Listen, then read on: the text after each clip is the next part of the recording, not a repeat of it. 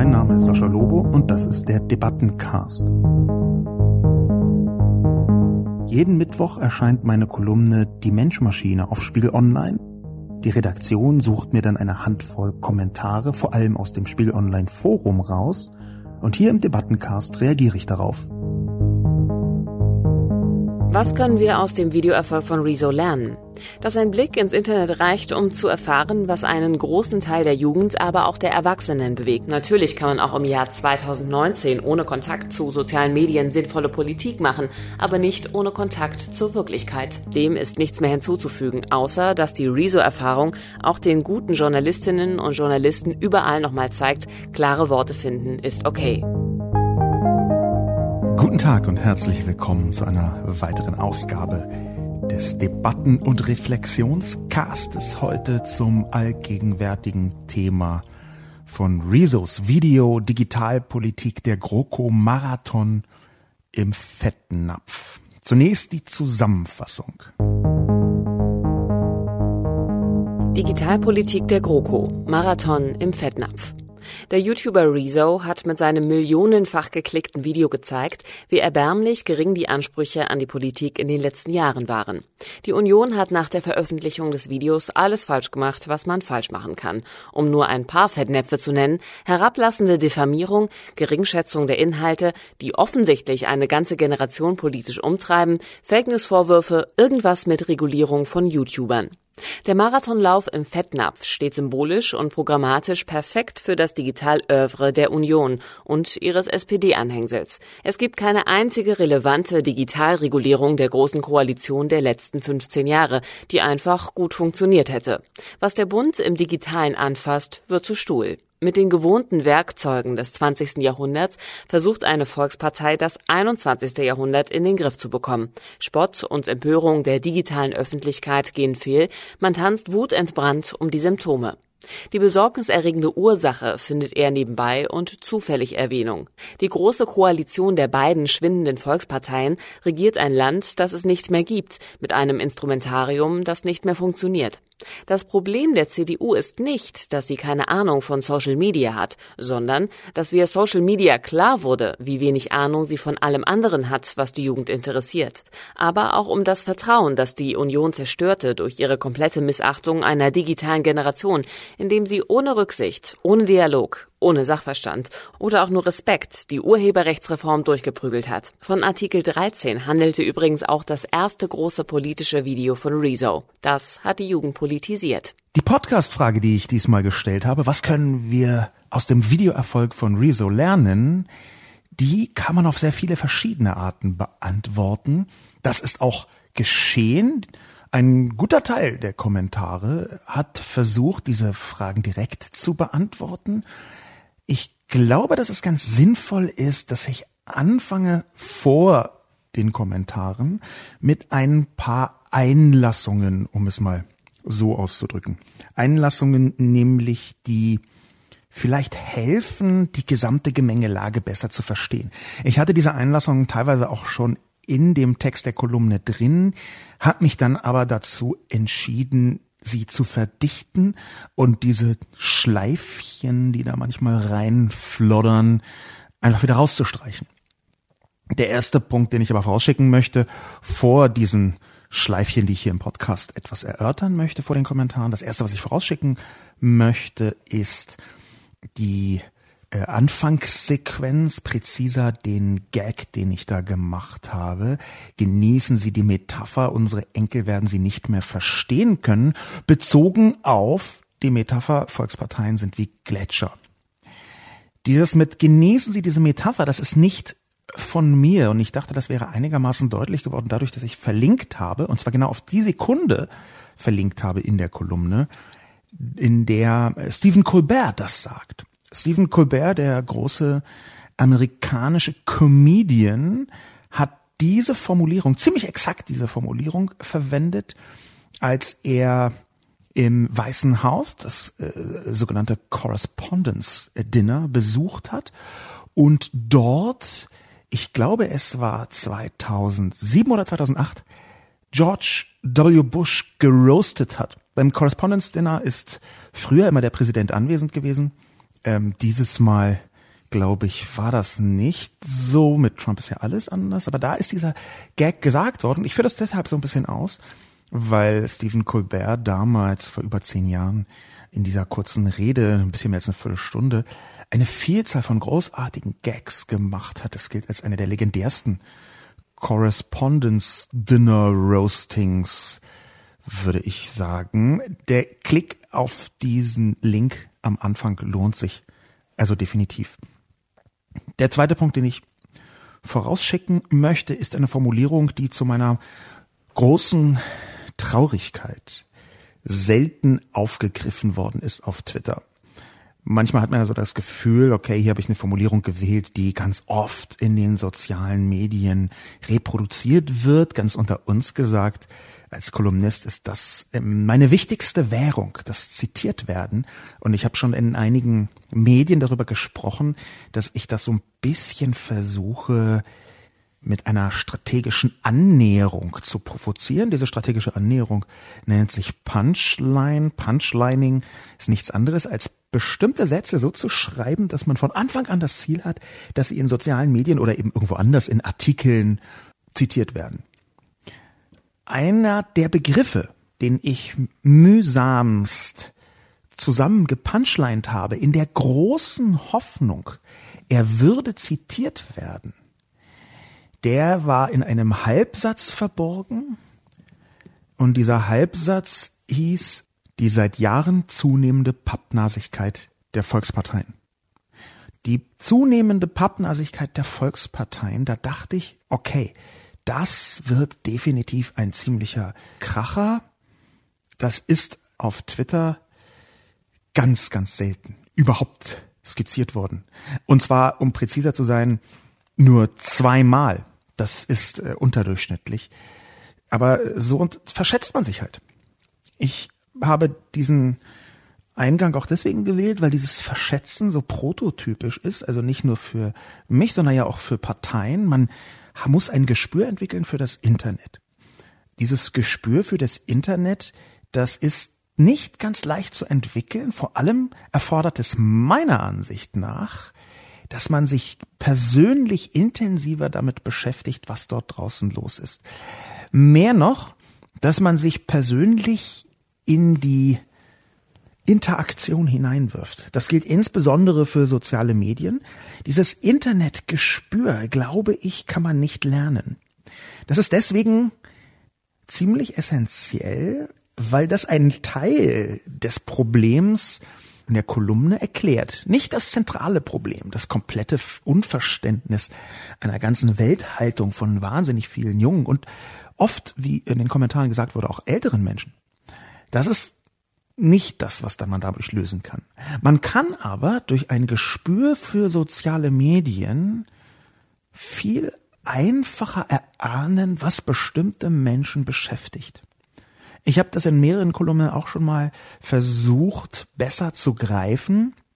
Ich habe das als Anlehnung benutzt an Heinrich von Kleists großartigen Kommentar, kleinen Aufsatz, Essay, was auch immer, Text jedenfalls, der heißt von der allmählichen Verfertigung der Gedanken beim Reden. Und darin steht exakt das, was in der Überschrift schon versprochen wird, nämlich eine Betrachtung dieser Mechanik, dass man beim Reden über ein Thema anfängt, es besser zu greifen, es besser zu begreifen, es besser zu umreißen und dadurch besser zu verstehen. Es gibt, wenn ich mich richtig erinnere, von Schopenhauer auch ein Wort, was so ganz ungefähr in diese Richtung geht. Der Begriff oder dieser kurze Satz, den muss ich von Schopenhauer mal paraphrasieren. Der heißt etwa, man hat etwas nicht völlig verstanden, bevor man es nicht in einfachen Worten erklären kann. Am Ende war es gar nicht Schopenhauer, sondern Nietzsche. Aber das soll jetzt völlig schnurz sein. Wichtig daran ist, dass wir mit den sozialen Medien aus meiner Sicht eine Mechanik haben, nach Kleist, wie man in die Köpfe von Menschen hineinschauen kann. Weil soziale Medien so niedrigschwellig sind. Weil soziale Medien so sehr das alltägliche Gespräch spiegeln, in dem man ohne groß nachzudenken halt mal so eben seine Gefühle, seine Gedanken, seine Ideen, seine halbgaren Gedankenwindungen versucht reinzuschmeißen, dass man diesen Prozess der Bewusstmachung in sozialen Medien bei anderen Personen nachvollziehen kann. Das ist jetzt eine These von mir, aber ich glaube, dass die These stimmt. Dafür muss man also ein Gespür entwickeln. Das entwickelt man nicht zwingend, sondern das entwickelt man dann vor allem, wenn man nicht nur sendet in sozialen Medien, sondern wenn man interagiert und wenn man das auch so ein bisschen ohne tieferes Ziel tut. Vielleicht ist das ein Teil der Problematik, dass die Politik so intensiv beschäftigt ist. Die Leute arbeiten ja 70, 80, 90 Stunden die Woche und sie arbeiten auch auf Twitter, sie arbeiten auch auf Facebook, sie arbeiten auch, wenn sie bloggen, sie arbeiten eben auch in den sozialen Medien, dass da gar kein Raum ist, um in die Köpfe anderer Menschen hineinzukriechen. Und dieses ständige Gelaber von, man ist dann in der Fußgängerzone und versucht mit den Menschen ins Gespräch zu kommen. Ich habe ein solches in Anführungszeichen Gespräch schon häufiger miterlebt bei verschiedenen Parteien. Mir kam es nie so vor, als seien diese Fußgängerzonendialoge, Gespräche, für mich waren das eher so begleitete Stichwortmonologe. Da hat dann eine Person, die zufällig vorbeikommt, irgendein Stichwort gesagt, manchmal noch ein Satz drumherum, aber der wurde komplett ignoriert, so ein Stichwort CO2-Steuer und dann kam halt die auswendig gelernte Broschüre abgespult zum Thema CO2-Steuer von der jeweiligen Partei. Und ich möchte das überhaupt nicht böse sagen. Also ich möchte das überhaupt nicht in einem Ton sagen, der diese Herabwürdigung der doofen Politik, die es nicht checkt, mitbringt, auch wenn meine Polemik natürlich ein bisschen in die Richtung ging. Es ist aber schon so, dass Politik für sich genommen ein eigener Planet ist, der mit sehr hohen Anforderungen einhergeht. Auf diesem Planet zu leben bedeutet, sich komplett aufzurauchen und zu reiben. Und die einfachste Methode, um Kommunikation dann trotzdem hinzubekommen, auch in der Öffentlichkeit, ist eben Stichwort und auswendig lernen. Mal ganz platt formuliert. Wir haben also dieses Social Media Gespür, was bei ganz vielen Politikern und Politikerinnen, obwohl sie in sozialen Medien unterwegs sind, offensichtlich noch nicht so richtig verfangen hat. Einerseits. Und wir haben andererseits auch, und jetzt kommen wir näher auf das, was uns Rizos Video sagen kann, eine ganze Reihe von verschiedenen Parteibesonderheiten. Das erste, was uns Rezo sagen kann, ist eine spezielle Formulierung ernst zu nehmen, die nur indirekt in diesem Video herauskommt oder präzise gesagt, die in die auch indirekt in diesem Video herauskommt. Nämlich die Passage, wo den Betrachterinnen und Betrachtern des Videos empfiehlt, mit ihren Eltern und ihren Großeltern zu sprechen. Das geht ja überhaupt erstmal davon aus, dass der durchschnittliche Zuschauer und die durchschnittliche Zuschauerin äh, noch lebende Großeltern hat, was das Alter eine Idee eingrenzt. Das macht Rezo natürlich nicht äh, aus äh, völlig absurden Gründen, sondern er, kennt sein Publikum auf YouTube. Er weiß ungefähr, wie alt die sind und man weiß ja nicht, wenn man das Video macht, schon vorher, dass das mit 14 Millionen äh, Zuschauern in den ersten anderthalb, zwei Wochen durch die Decke geht. Er spricht also für sein Publikum, das er immer hat, und das ist vergleichsweise jung. Aber in dieser vergleichsweise jungen Perspektive wird durch diese 55-minütige, faktensatte, ziemlich präzise durchargumentierte Swada deutlich, dass er mit Menschen spricht, die ganz offensichtlich das Instrument Partei gar nicht als das ihre betrachten. Das ist für mich eine der Kernbotschaften.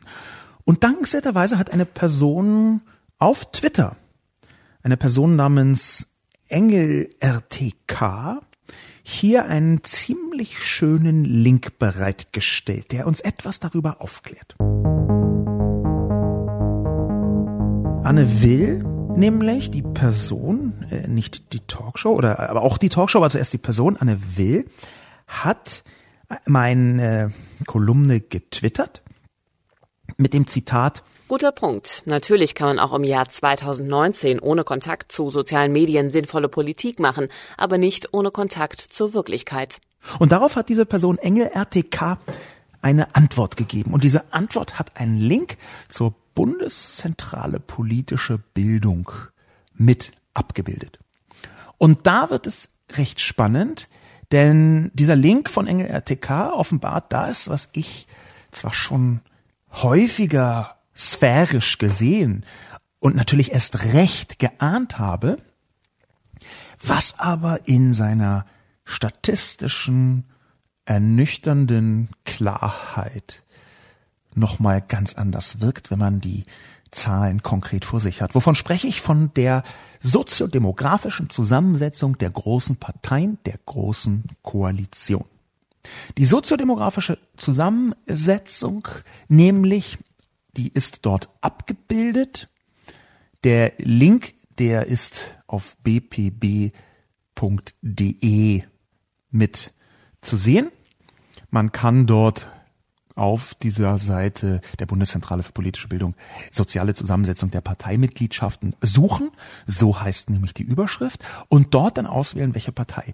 Da offenbart sich, dass wenn man die Zugehörigkeiten der Parteien untergliedert, also die Mitglieder unterteilt in Altersgruppen von jeweils zehn Jahren, nämlich von 21 bis 30, von 31 bis 40 und so weiter. Dort gibt es auch eine Kategorie bis 20 Jahre, aber das möchte ich jetzt mal so ein bisschen ausschließen. Wenn man also von 21 bis 30, von 31 bis 40 und so weiter, bis von 71 bis 80 und über 80 ist die letzte Kategorie. Wenn man das so aufgliedert, dann ist die größte Gruppe der CDU-Mitglieder, die größte Einzelgruppe, nämlich über ein Fünftel 71 bis 80 Jahre. Die zweitgrößte Gruppe ist 61 bis 70 Jahre. Die drittgrößte Gruppe ist 51 bis 60 Jahre.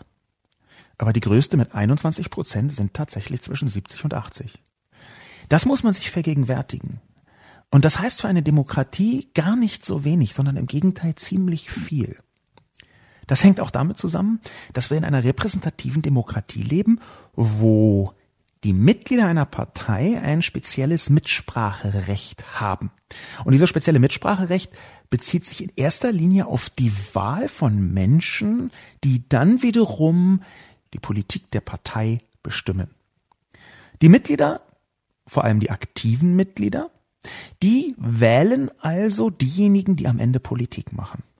Und da ist es natürlich eine soziodemografisch relevante Frage, wen genau wählt man? Meine These wäre, dass wenn man fast 50 Prozent der Menschen hat, das kann man aus der Statistik nicht genau lesen, aber wahrscheinlich sind es sogar eher in Richtung von 60 Prozent. Fast 60 Prozent von Menschen, die 55 plus sind. Wenn wir ein Drittel der Menschen haben, die grob überschlagen über 65 sind, also damit im Rentenalter. Wenn die größte Gruppe in einer Partei zwischen 70 und 80 ist, dann wählen diese Menschen natürlich Leute, die ihre Haltung am ehesten vertreten. Das ist natürlich und ist vollkommen normal. Und selbst wenn die nicht so handeln wollen würden, kann man soziologisch betrachtet relativ gut nachweisen, dass sie es trotzdem tun. Man kann eben in bestimmten Bereichen nicht aus seiner Haut.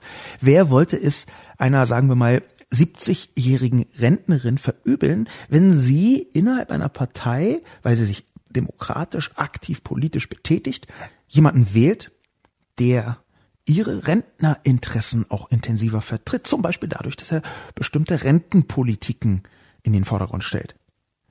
Die meisten CDU-Mitglieder, wenn man von zehn Jahresabschnitten ausgeht, sind zwischen 70 und 80.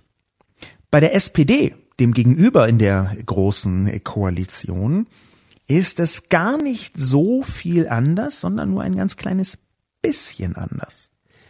Die meisten SPDler sind zwischen 61 und 70 Jahre, nämlich ein ganzes Viertel, beinahe ein ganzes Viertel, 24 Prozent.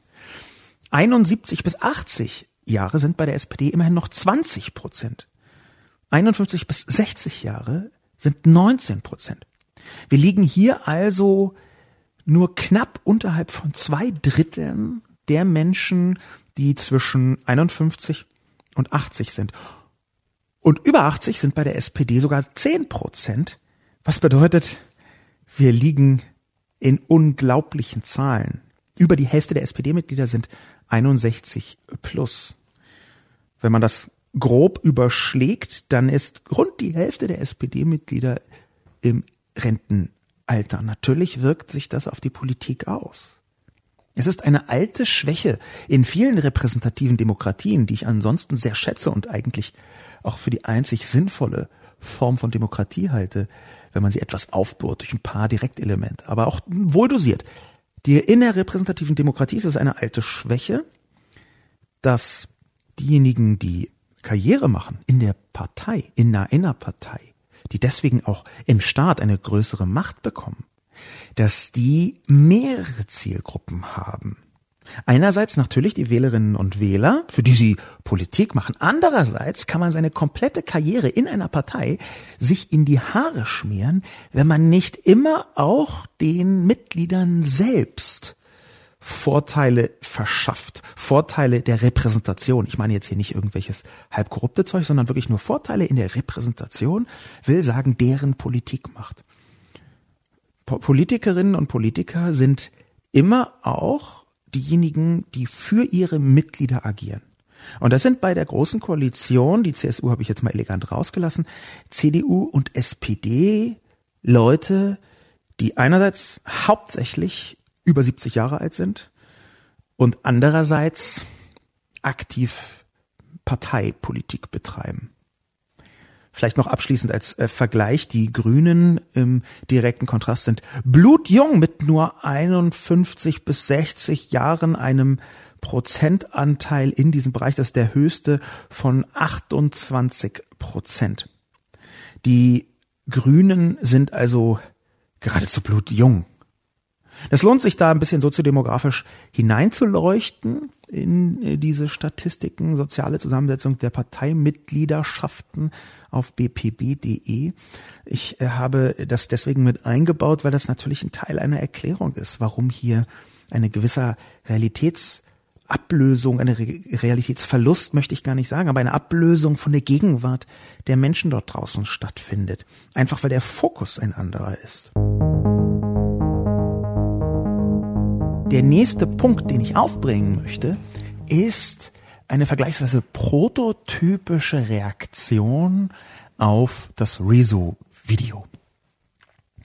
Diese Reaktion, die ist deswegen prototypisch, weil viele Menschen, die, hm, sagen wir mal, sich angegriffen gefühlt haben von Rezos äh, CDU und SPD-Attacke, viele Menschen die also diese Empfindung hatten, haben in sozialen Medien angefangen, dagegen zu schießen. Einer davon war eine Person namens Olaf Wedekind. Olaf Wedekind hat Folgendes getwittert. Rezo-Blogger. Warum hat keiner die Firma Schrägstrich Hintermänner hinter dem Megablogger recherchiert? Aus dem Impressum von Rezos YouTube-Kanal Tube One ist das Social Influencer Network der Ströer Content Group. Das dürfte noch interessant werden. Punkt, Punkt, Punkt. Olaf Wedekind hat das so weggetwittert mit schönen Pünktchen am Ende. Irgendwo im Umfeld wird dann noch gesagt, ja, und die Ströer äh, Group hat äh, über eine Milliarde Umsatz, munkel, munkel. Es beginnt damit, dass Olaf Wedekind maximal halbverstandenes weitergibt auf Twitter.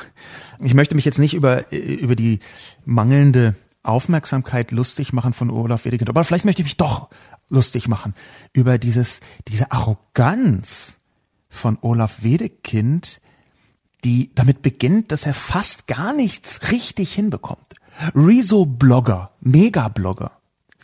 Äh, Blogger ist nicht das, was Rezo tut. Rezo veröffentlicht YouTube-Videos und man könnte ihn Vlogger nennen. So ist das vor irgendwie, glaube ich, zehn Jahren mal benannt worden oder 15, meinetwegen auch 70 Jahren, aber das spielt nicht so eine große Rolle, aber Blogger ist er nicht. Und Rezo ist dementsprechend auch kein Mega-Blogger. Das ist der erste Punkt. Der zweite Punkt ist, dass Tube One, das Social Influencer Network der Ströer Content Gruppe, das angedeutete Geraune, was dahinter steht, auch Hintermänner, das dürfte doch interessant werden. Verschwörung, Verschwörung.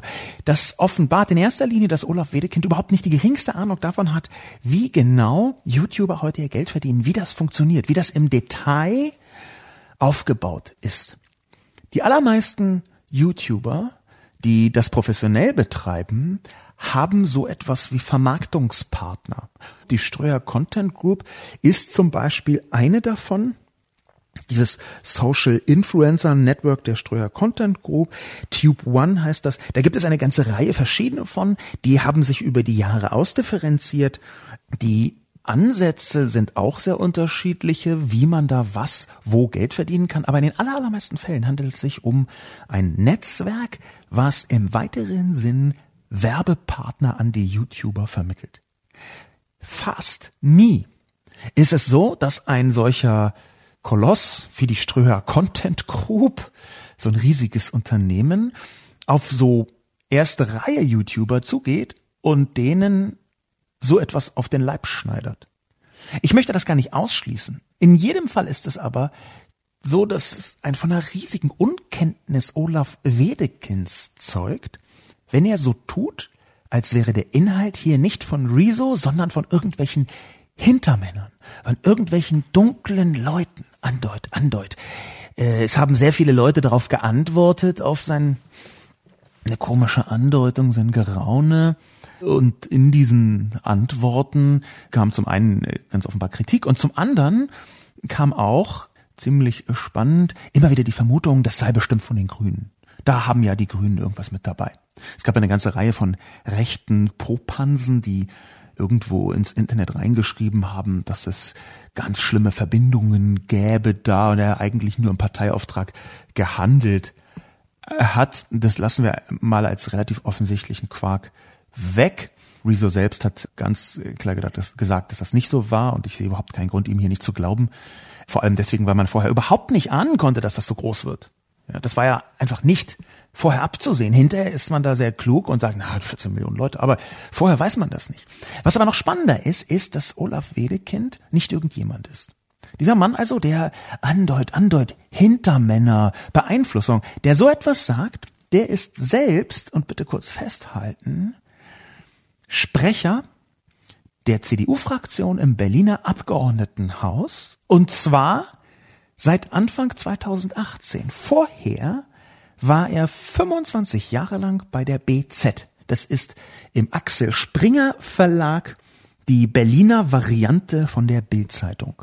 Vergleichsweise übler Boulevard, sehr nah dran an der Berliner Politik, die ohnehin an Schmierlappigkeit kaum zu übertreffen ist. Die Berliner Politik ist mit das peinlichste, und zwar eigentlich fast quer durch alle Parteien, mit das peinlichste, was man sich so vorstellen kann. Die CDU setzt dem schon noch so ein bisschen das Schaumkrönchen auf und spätestens mit den umfangreichen Immobilienskandalen der 80er und Anfang der 90er hat die CDU diese Schmierlappigkeit auch ins Kriminelle gewendet. Aber wenn man über die Berliner Politik, die Regionalpolitik, die Lokalpolitik etwas sagen kann, ist, dass sie durch die Bank in allen Parteien schwierig ist.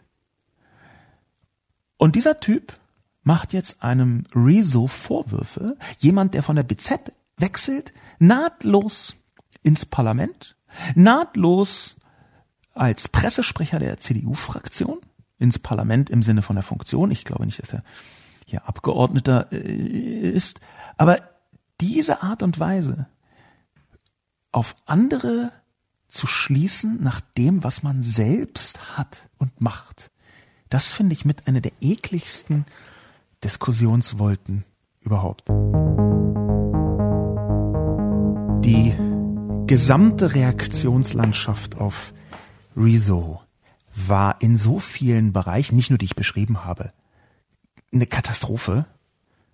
Sogar auf Twitter haben eine Vielzahl von Leuten es einfach nicht mehr ausgehalten, wenn da bestimmte Menschen irgendeinen Komplettschrott veröffentlicht hat. Habe ich gesagt, sogar auf Twitter? Nee, erst recht auf Twitter hätte es natürlich heißen müssen. Zum Beispiel ein Mann namens Thomas Barreis, der unter Thomas unterstrich Barreis mit zwei S am Ende twittert, ein parlamentarischer Staatssekretär, des Bundeswirtschaftsministeriums, zugleich Mitglied im Bundesvorstand der CDU. Dieser Mann, das war einer derjenigen, die ich übrigens mit Drittligisten der Union meinte, dieser Mann hat sich auf einen kurzen Schlagabtausch hm, eingelassen mit jemandem von der Linkspartei und Der Schlagabtausch endete damit von seiner Seite aus, dass er schrieb, Wenn die Erstwähler mal ihr eigenes Geld verdienen und selber spüren, wer das alles bezahlen muss, sieht die Wahl vielleicht auch wieder anders aus. Ich bin sicher, dass schlussendlich die Vernunft siegt. Also mal abwarten. Punkt, Punkt, Punkt. Dieser Kommentar auf Twitter ist geratioed worden. Getting the Ratio oder Getting Ratioed ist ein amerikanischer Fachbegriff aus der Social-Media-Landschaft. Der ist 2016 äh, oder 2017 groß geworden in den Vereinigten Staaten. Und er bezeichnet das Phänomen auf Twitter, wenn man extrem viel mehr Kommentare bekommt als Likes. Wenn also viel mehr Leute über einen reden, als die eigene Aussage zu liken. Das ist kein Kompliment. Das bedeutet nämlich, keiner mag das Zeug, was du sagst, aber alle reden drüber. Es ist eins der früheren Anzeichen dafür, dass man eventuell droht, in eine Art Empörungssturm zu geraten. Getting ratioed. Das ist, also ratioed äh, geschrieben, das ist, wenn man das googeln möchte, ein Phänomen, was in sozialen Medien überhaupt erst aufgekommen ist, wo wir überhaupt noch rausfinden müssen, was es im Detail bedeutet. Vielleicht kann sich darum mal Philipp Amthor kümmern als Vorsitzender der jungen Internetnutzer der CDU. Die gesamte Kolumne ist vergleichsweise positiv aufgenommen worden. Das passiert häufiger, wenn man einen Rant schreibt, wie wir Internet People sagt, wenn man eine Polemik rausprügelt. Ich hatte nur wenig Zeit, die rauszuprügeln, habe auch später gemerkt, dass so ein paar Formulierungen äh, optimierbar waren, um es mal so auszudrücken. Aber ich äh, bin froh, dass trotzdem der Kern, den ich schon lange mit mir rumtrage, der Kern dieser Aussage, nämlich dass die Parteien der Großen Koalition an der Gegenwart zerschellen, dass der Kern dieser Aussage trotzdem rübergekommen ist. In den Kommentaren auf Spiegel Online häufiger auftaucht, ist etwas, das vergleichsweise nahe liegt, was Michael Kn gesagt hat. Was können wir aus dem Videoerfolg von Rezo lernen? Dass ein Blick ins Internet reicht, um zu erfahren, was einen großen Teil der Jugend, aber auch der Erwachsenen bewegt. Ich bin mir sicher, dass die Rentner auch diesen Weg für sich entdecken. Vor dem Internet musste man kostenintensiv Umfragen durchführen. Die Politik braucht, in Anführungszeichen, nur noch zuhören, zu moderieren und dann die Gesetze auf den Weg zu bringen. Und keine Sorge, die dann arbeitslosen Lobbyisten bekommen wir auch beschäftigt. Michael Kn hat das vergleichsweise vereinfacht ausgedrückt. Ich äh, hoffe, dass Michael Kinn das, ähm, wenn er nachgefragt würde, wenn bei ihm nachgefragt würde, dass er das dann noch etwas ausfeilt und ausformulieren würde. Denn natürlich ist es so einfach überhaupt nicht. Ich glaube auch nicht, dass das das Eigentliche ist, was wir aus dem Videoerfolg von Rezo lernen können. Denn das was Michael Kn sagt, ist, dass die Politik total abgehoben sei. Gut, da gehe ich bis zu einem bestimmten Punkt mit, ja. Aber er sagt vor allem, dass man einfach nur ins Netz gucken muss und dann geht der Rest von selber, ein bisschen moderieren und den Gesetz auf den Weg zu bringen. Und die Arbeitslobbyisten, die brauchen wir dann gar nicht mehr. Und ich glaube, das ist eine unterkomplexe Betrachtung des Systems Demokratie. Unter anderem deswegen, weil Lobbyismus aus meiner Sicht gar nicht zwingend etwas Schlechtes ist. Ich habe darüber, glaube ich, hier im Podcast schon ein paar Mal gesprochen. Ich betrachte und bezeichne mich ja auch selbst als Zivillobbyisten. Zivil deswegen, weil ich nicht im Auftrag von irgendjemandem kommuniziere, sondern nur nach meinen eigenen Vorstellungen, Wertevorstellungen, Gesellschaftsvorstellungen, die man, das sage ich immer wieder, auf saschalobo.com slash Transparenz auch alle nachlesen kann, was das für Vorstellungen sind. Ich glaube, dass Michael Kinn vergleichsweise typisch für eine bestimmte Klientel ist, die ich für nicht ganz, wie soll ich sagen, nicht ganz förderlich bei der Debatte um die, um, um die Weiterentwicklung der Demokratie halte. Das Politikbild, was hier zum Vorschein kommt, ist so unterkomplex, dass ich glaube, es leicht auszunutzen wäre von einer bestimmten Form von Populismus. Ich muss hier ganz vorsichtig kommentieren, Aber der Punkt, den Michael Kinn im Positiven hat, ist, dass er paraphrasiert, was ich vorher versucht habe, mit Kleist zu erklären. Nämlich, dass man im Netz ein Gespür kriegen kann für bestimmte gesellschaftliche Zusammenhänge. Die Problematik ist allerdings auch, dass dieses Gespür leicht fehlgehen kann. Ich glaube nicht, dass es so etwas wie Filterbubbles im klassischen Sinn, wie das heute häufig gesagt wird, im Sinn nämlich von Eli Pariser, der diesen Begriff geprägt hat, Filterbubble mit seinem Buch von 2011, dass es in diesem Sinn Filterbubbles gibt. Es gibt bestimmte Echokammern, es gibt bestimmte Blasen, Filterblasen, aber die funktionieren anders. Aber dadurch, dass sie da sind und dadurch, dass sie auch bestimmte Mechaniken beinhalten, die eine Meinung verstärkt und eine andere abschwächt, dadurch ist es eben überhaupt nicht so, dass man ins Internet guckt und weiß, was los ist. Das ist anekdotisch. Man braucht eher eine Art und Weise, um diese anekdotischen Erlebnisse dort richtig einzusortieren, um am Ende so eine Art halbwegs repräsentatives und ich sage vielleicht eigentlich auch nur viertelwegs repräsentatives Bild von der Öffentlichkeit zu bekommen. Letztlich ist die Wahl selbst, das Wählen auch eine Art der Meinungsäußerung, um genau ein solches Bild herzustellen. Es ist ja nicht nur ein Macht, sondern auch ein Meinungsinstrument. Meinungsumfragen, da bin ich einigermaßen skeptisch, aus vielerlei Gründen, unter anderem, weil ganz gut nachgewiesen ist, dass ich die Inhalte dramatisch beeinflussen kann in der Art und Weise, wie ich Menschen frage. Es gibt dafür eine Vielzahl, nee, eine Vielzahl nicht, aber ein paar interessante Studien, die zeigen, dass die Antwort von erwachsenen, ganz normal gebildeten, repräsentativ aus der Bevölkerung ausgewählten Menschen davon abhängt, wie ich frage, obwohl eigentlich der Inhalt der gleiche oder extrem ähnlich ist. Eines der bekanntesten Beispiele dieser Studien beschäftigte sich mit der Frage, ist schon über zehn Jahre alt, ob homosexuelle Menschen im Militär dienen dürfen sollten. Die Umfrage ist in den USA gemacht worden zu einem Zeitpunkt, als die Homophobie noch etwas größer war. Versuche ich mal zu beschreiben. Und das, was herauskam bei dieser Studie, war deswegen interessant, weil je nach Fragestellung mit gleichem Inhalt die Zustimmung bei knapp unter 40 Prozent oder bei über 70 Prozent lag. Nämlich je nachdem, ob ich diese Personen, die da im Militär sein dürfen, als homosexual, hom Homosexuals bezeichnet habe oder als Gays. Diese Unterscheidung allein dadurch, wie man diese Personen nennt, zeigt, dass nicht nur Umfragen kein geeignetes Mittel sind, um alleine damit Politik zu machen. Auch Umfragen, go ahead, super. Nur Umfragen, auf keinen Fall. Merkel ist übrigens eine ziemlich umfragenintensive Person, eine Zeit lang zumindest gewesen. Es zeigt sich aber genauso, dass auch die Kommunikation im Netz auf keinen Fall so singulär benutzt werden darf, um ein Gespür für diese Leute zu bekommen.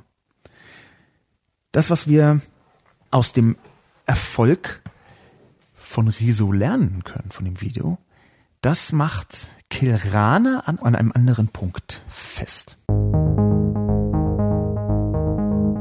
Für Kilrana macht der Erfolg des Rezo-Videos vor allem eines deutlich, die Macht der klaren Worte.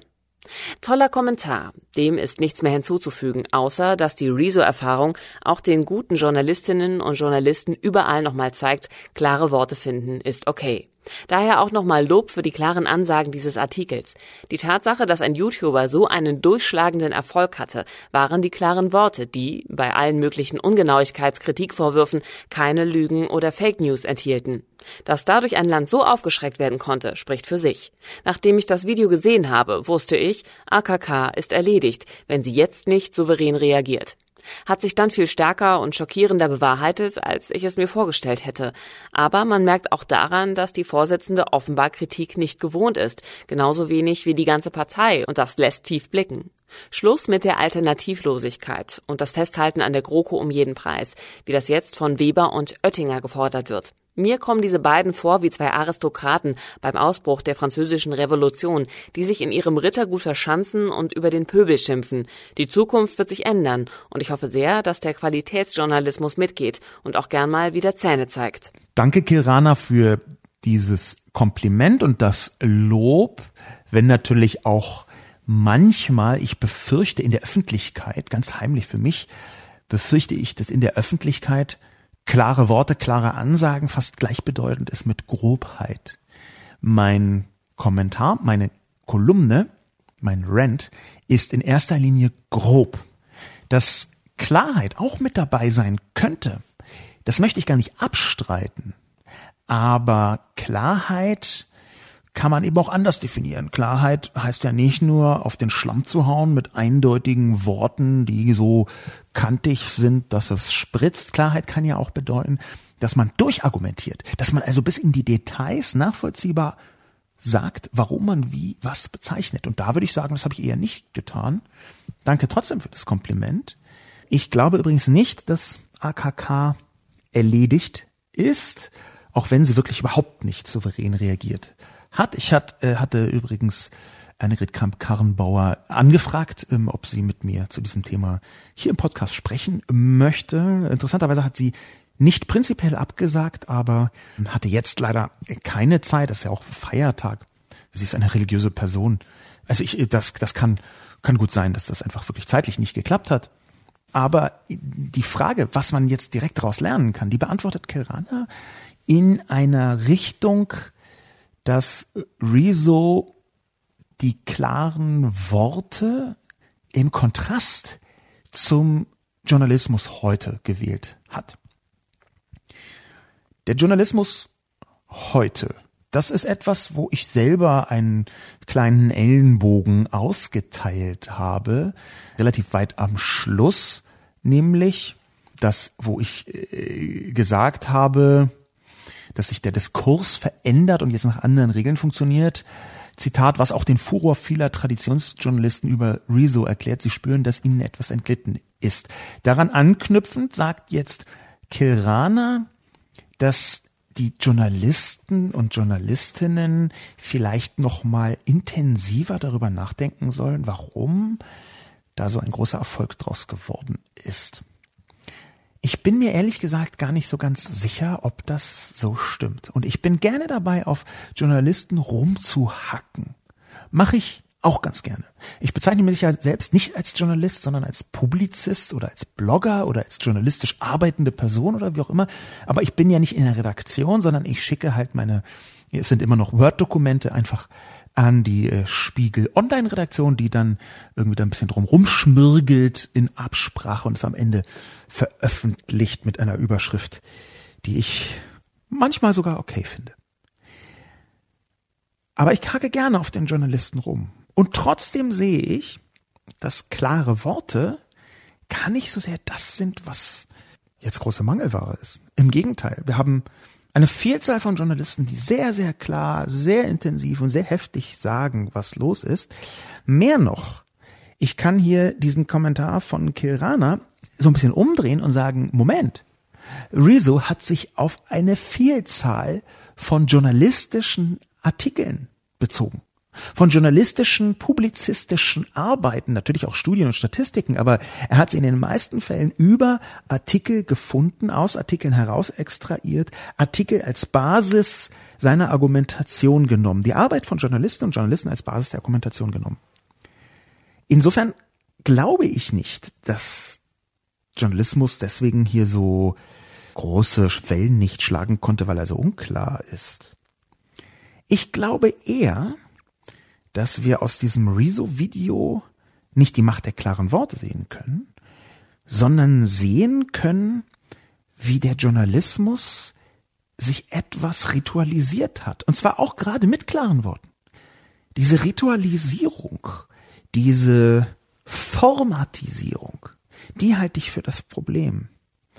Diese Formatisierung, der ich ja auch folgen muss, weil ich immer eine Kolumne habe, die hat so und so viel tausend Zeichen, die erscheint immer dann und dann, die ist halt so ein Ding, was so sehr kompakt eingepasst ist in ein publizistisches Formatkonzept, wo man am Ende noch jeden Artikel einfach auch wegsenden kann. Rezo dagegen hat nicht nur sein Format gesprengt, sondern hat auch das klassische Format gesprengt, von dem, wie normalerweise Informationsvermittlung gedacht wird. Ich glaube, dass die Formatüberraschung von Rezo. Jemand redet eine Stunde frontal in die Kamera, Fakten satt so heftig, dass man irgendwie, wenn man wie ich ADHS hat, also ein Aufmerksamkeitsdefizitsyndrom, dass man das gar nicht auf einmal sehen kann, ohne zwischendurch 700 äh, Sudokus zu lösen oder so. Kleiner witziger Scherz. Aber ich glaube, dass das Format vergleichsweise viel mit dem Erfolg zu tun hat. Das ist vielleicht überraschend, aber jemand anders hat das schon sehr früh bei der Diskussion nicht nur gesehen, sondern auch analysiert. Eine Person namens Christoph Engemann, die twittert unter Noisy Narrow Band zusammengeschrieben. Christoph Engemann, Noisy Narrow Band auf Twitter. Christoph Engemann hat einen 18-teiligen Twitter-Thread, also ein Oeuvre mit 18 Tweets veröffentlicht, das ich beim besten Willen nicht komplett vorlesen kann. Es heißt die Rückkehr der Vorlesung, ein paar medienwissenschaftliche Anmerkungen zu Rezo Musics Video im Thread. Er hat das zu einem Zeitpunkt getan, als das nur drei Millionen Abrufe in wenigen Tagen und 80.000 Kommentare generiert hatten. Und äh, die Presse, wie er sagt, ähm, bereits die Effekte auf die Europawahl versucht hat zu vermuten. Dabei hat er eine Hilflosigkeit konstatiert, ja, Überraschung und Hilflosigkeit. Aber er sagt, es ist schon länger zu beobachten, dass im Netz, international wie in Deutschland, meint Christoph Engemann, dass im Netz anspruchsvolle Vorträge oder Podcast gehört und gesehen werden, auch über sehr lange und sehr umfassende Themenbereiche.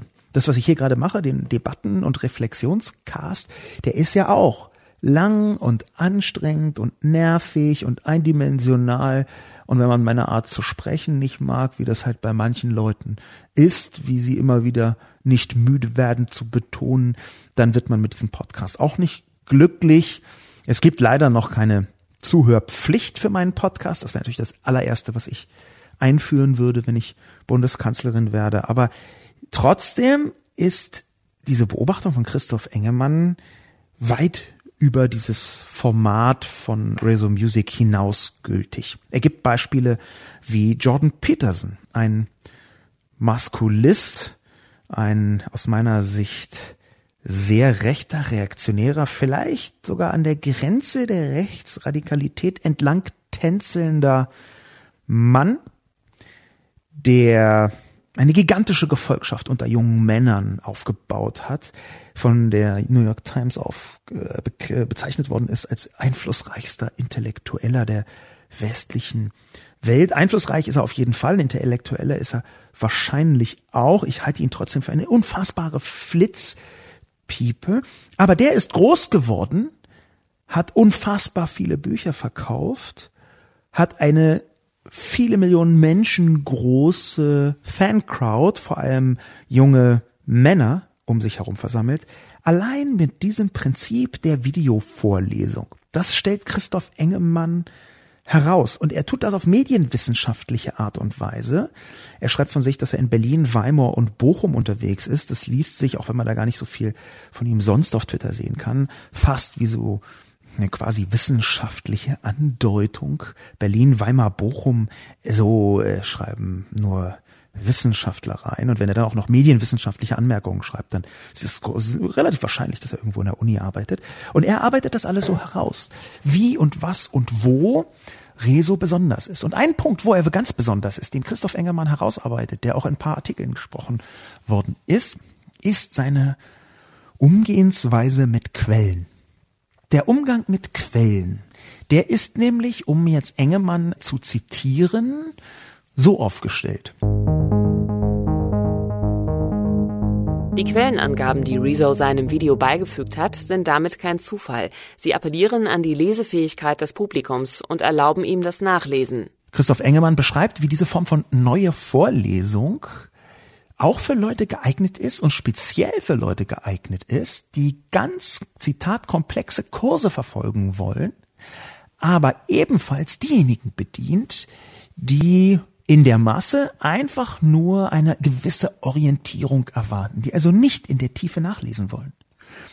Und das finde ich deswegen so wichtig, weil es für mich eins der zentralen Lehren aus Rezo Musics Video ist.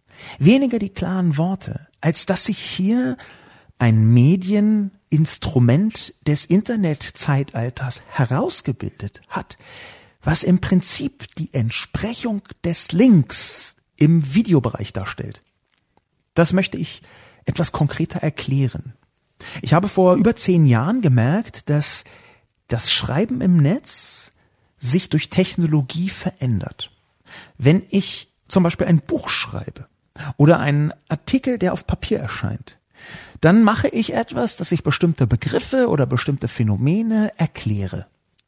Im Netz tue ich das meistens, wenn ich blogge, bei Spiegel Online ist es etwas anders, aber im Netz tue ich das anders. Im Netz erkläre ich nicht in einem Nebensatz irgendeinen Begriff oder Phänomen, ich verlinke ihn einfach.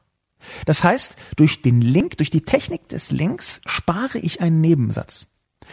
Wer möchte, klickt drauf. Und wer nicht möchte, klickt eben nicht drauf. Wer nicht möchte, weiß vielleicht schon, was es ist oder hält es in dem Moment für nicht so relevant, das genauer zu kennen.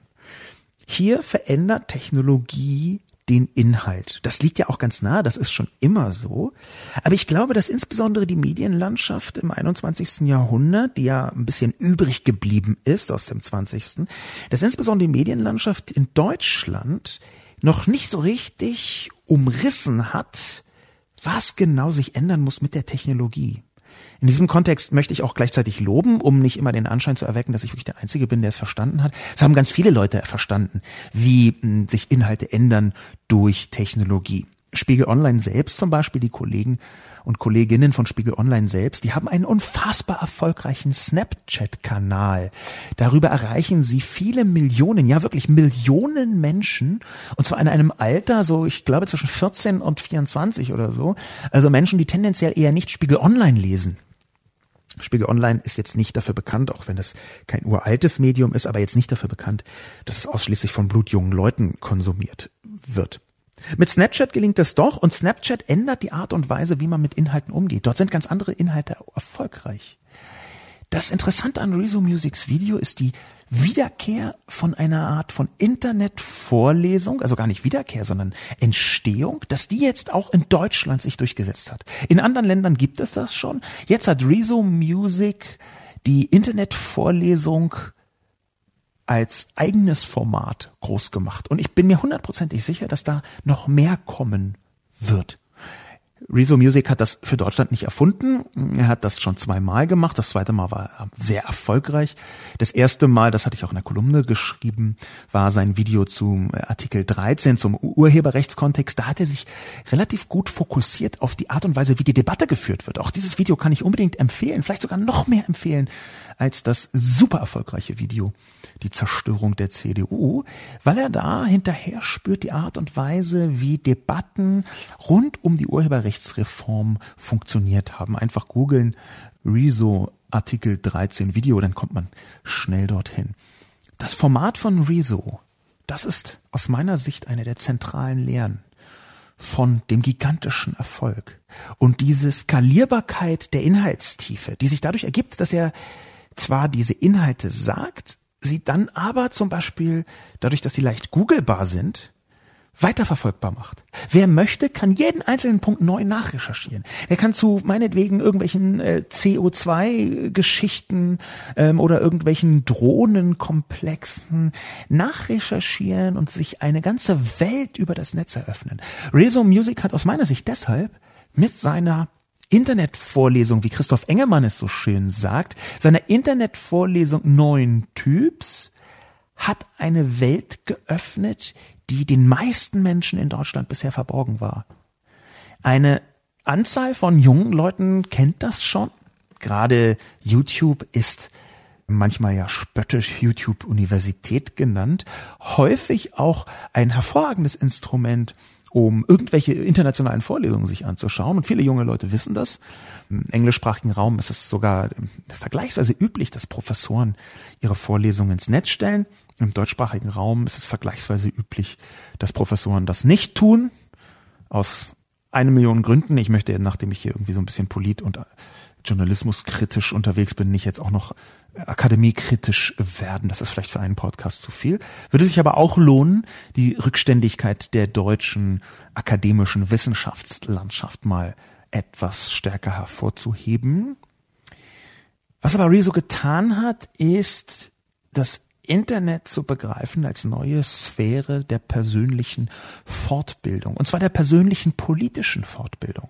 Rezo ist eigentlich eine Ein-Mann-Bundeszentrale für politische Bildung. Auch wenn ich nicht in allen Details, in allen Punkten natürlich nicht mit ihm einer Meinung bin, das ist ja auch ganz klar, ich bin ja nicht mal mit mir selber in allen Punkten einer Meinung. Aber auch wenn das erstmal so ist, dann halte ich seine Arbeit für sensationell weil er eine ganze Generation darauf hingewiesen hat, wie man mit Politik richtig umgehen kann. Er hat eine Melange gefunden, eine Mischung aus meiner Sicht, eine Mischung aus einem klassischen YouTube-Ansatz, Zerstörung nämlich, die argumentative in Grund- und Bodenstampfung von einer Person, einer Partei oder von irgendwas. Das, relativ häufig auf YouTube, hat er vermischt mit einem quasi universitären Bildungsansatz. Wenn irgendwie politische Bildung im digitalen Zeitalter funktionieren kann, dann aus meiner Sicht so. Die weiteren Learnings, ich benutze jetzt mal diesen schönen Anglizismus, einfach ganz toll drin, die weiteren Learnings aus Rezos Videos sehen andere Menschen natürlich anders als ich. Ich habe mich jetzt so ein bisschen in die Begeisterung reingeredet über das Format dieses Videos, aber ich, ich finde es wirklich so großartig. Wahrscheinlich mache ich es auch demnächst einfach mal selber. Ich möchte selber irgendwann YouTuber werden, habe ich mir vorgenommen. Mit 44 ist das ein total angemessenes Alter, YouTuber zu werden, finde ich so. Die Learnings von anderen Menschen sind anders, zum Beispiel von Festus Dorov. Festus Doro sieht es so. Die Energie der sozialen Medien ist entfesselt und drängt die Politik dazu, sich zu öffnen. Die Erkenntnis für mich aus diesem kleinen Fragezeichen Vulkanausbruch ist, dass das Medium Internet erstmals wahrhaft urdemokratisch zugeschlagen hat. Jetzt ist endgültig klar, eine riesige Energie schlummert in den sozialen Medien und die beschränkt sich nicht auf einträgliche Produktplatzierungen. Jetzt erwischt und enttarnt diese Energie die Demokratie hinter verschlossenen Türen. Diese Türen müssen SPD und CDU jetzt für alle öffnen. Keine Wahl. Ausrufezeichen ja, okay, so anders ist das jetzt gar nicht als das, was ich gesagt habe, aber es ist in der Tat, und da muss ich Festus Dorov zustimmen, es ist in der Tat so, dass ein Teil der politischen Landschaft jetzt erst 2019, man muss sich das vorstellen, jetzt erst langsam begreift, in welche machtvolle Sphäre sie selbst mit den sozialen Medien hineingegangen sind. Denn es ist ja nicht so, dass die sozialen Medien so zu ihnen gekommen sind. Es ist ja eher so, dass sie sich da vor Jahren reinbegeben haben und dachten, na ja, hier kann ich irgendwie so weiter meinen Shit versenden. Hier mache ich regelmäßig meine Links zu den Pressemitteilungen, die ich ansonsten so mit den Hauptstadtjournalisten bespreche, damit auch äh, das äh, geschnürte Publikum da draußen irgendwas abbekommt. Aber jetzt, ich weiß, dass das hört sich jetzt so ein bisschen von oben herab, aber sie haben es alle nicht gecheckt, aber es ist leider in der Tat so, dass die Missachtung der Menschen in den sozialen Medien, und ich rede jetzt nicht von irgendwelchen Rechten, die man gefälligst zu missachten hat, aber die Missachtung der Menschen, die in den sozialen Medien ihre Empörung deutlich machen, die ist in der Politik leider sehr verbreitet. Man hat das ja auch in den Reaktionen gesehen, wie diese Abwertung und Abwehrhaltung da auch auf eine gewisse Überraschung hingedeutet hat bei diesen Leuten. Und Festus Dorov sagt jetzt ganz richtig, das ist jetzt da. Jetzt ist keine Chance mehr, das zurückzudrehen. Ich glaube daher, dass einer der Sätze, die leider die Redaktion gestrichen hat, aus meiner Sicht sehr schön angekommen werden, wären, wenn sie drin geblieben wären. Die Redaktion hat in meiner Kolumne den Satz gestrichen, jetzt ist das 21. Jahrhundert da und lässt sich nicht mehr in die Tube zurückdrücken. Ich fand das so toll mit YouTube und Tube haben sie einfach heimtückisch gesprochen. Naja, das ist ja auch so erfolgreich geworden. Aber das stimmt schon. Es ist etwas zerbrochen mit diesem Video, nämlich die Hoffnung vieler, wahrscheinlich nicht aller, aber vieler Menschen in der professionellen Politik, irgendwie an den sozialen Medien immer dann vorbeikommen zu können, wenn es unangenehm wird. Ich glaube schon, dass das zerbrochen ist. Ich glaube schon, dass jetzt tatsächlich etwas passiert. Die Frage ist schon, ob die Politik das Richtige daraus lernen wird. Aber dass sie daraus lernen wird, das ist aus meiner Sicht ziemlich klar. Abschließend möchte ich zwei Punkte ansprechen. Einerseits den letzten Kommentar von Peter Müller und andererseits ganz zum Schluss nochmal etwas, was ein CDU-Funktionär gesagt hat. Zunächst der Kommentar von Peter Müller. Peter Müller schreibt, es sei wichtig, jungen Menschen zuzuhören. Vom Rezo-Video selbst hält er allerdings wenig. Es sei klug, Rezo in Frage zu stellen. Ach du, Lobo. Du reißt dich ein in die Draufhauer, als ob die Digital Natives die einzig relevante Altersgruppe der Welt wären. Ja, sie werden die Zukunft bestimmen. Es gibt daher zwei grundlegend wichtige Dinge. Erstens, ihnen zuzuhören, was ihnen wichtig ist, und zweitens eine für die Zukunft vorausschauende Politik. Letzteres war Merkels Politik 2015 überhaupt nicht. Die Massenmigration nach Deutschland war ein katastrophaler Fehler, den die Generation der Digital Natives noch sehr teuer wird bezahlen müssen. Kann man natürlich anders sehen, muss man aber ganz und gar nicht. Die CDU-SPD mag Fettnäpfchenfehler in den letzten Tagen wie eine Art Sprungkür vollzogen haben, immer mitten rein. Daraus aber zu schließen, Herr Lobo, dass die Jugend qua Jugendstatus Recht hat, ist nicht nur naiv, nein, es ist unglaublich dä unrichtig. Junge Menschen neigen zu Idealismus und haben schlicht in den meisten Fällen zwar sehr viel Wissen angesammelt, aber wenig Lebenserfahrung. Zum Beispiel, wie hart das Leben sein kann und wie viel Knochenjob ihre Eltern leisten, um Geld zu erwirtschaften, dass die jungen Leute gerne idealistisch zur Welt hinausreichen möchten. Keine Frage, wir sollten viel mehr Geld in die Entwicklungshilfe und Befriedung in Afrika stecken, um Fluchtursachen überhaupt erstmal zu bekämpfen. Aber alle hier versorgen wird nicht möglich sein, sondern unsere Gesellschaft überfordern. Deshalb ist es nicht herab herablassend, Rezo in Frage zu stellen, sondern klug. Nur die Art und Weise war dumm. Peter Müller scheint mir ein interessanter und völlig ohne Zweifel intelligenter Mensch zu sein, auch ein gebildeter Mensch.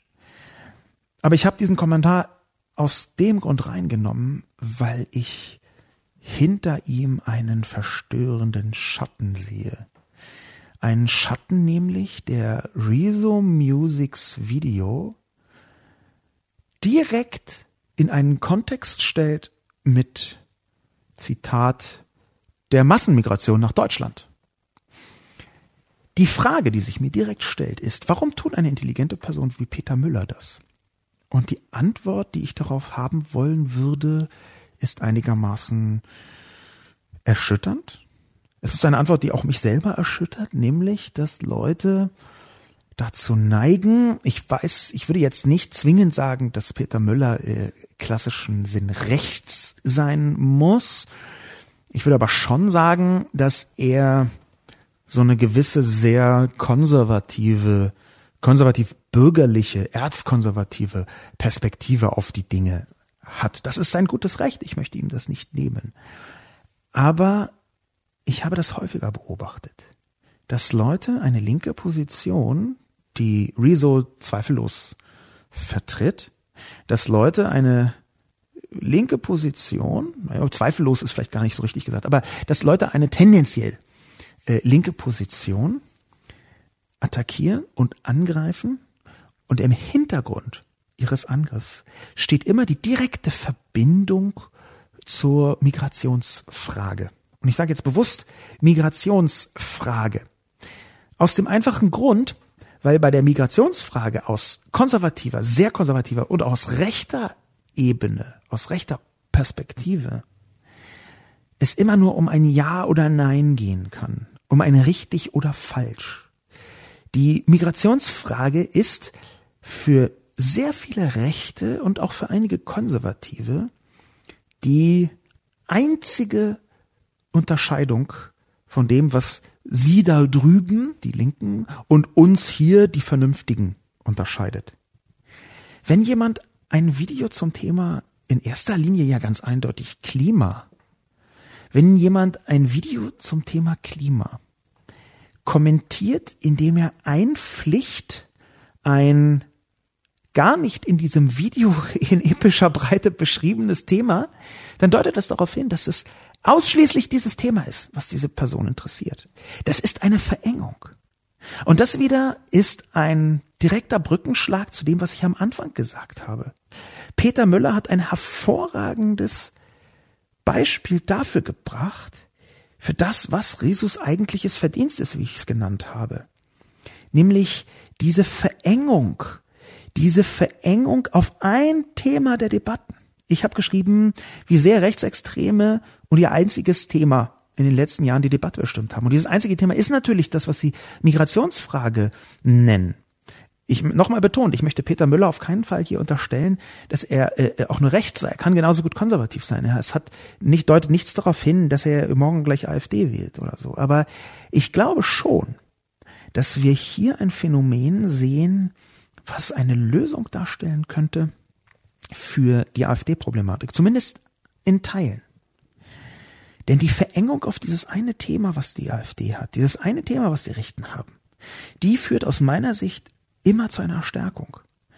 Deswegen habe ich das mit diesem Verdienst von Rezo Music auch gesagt, weil ich glaube, dass eine heftiges Aufeinanderprallen zwischen zwei sehr konträren Positionen, die aber beide nicht rechtsextrem sind, dass das dazu beitragen kann, die Rechtsextremen zu marginalisieren.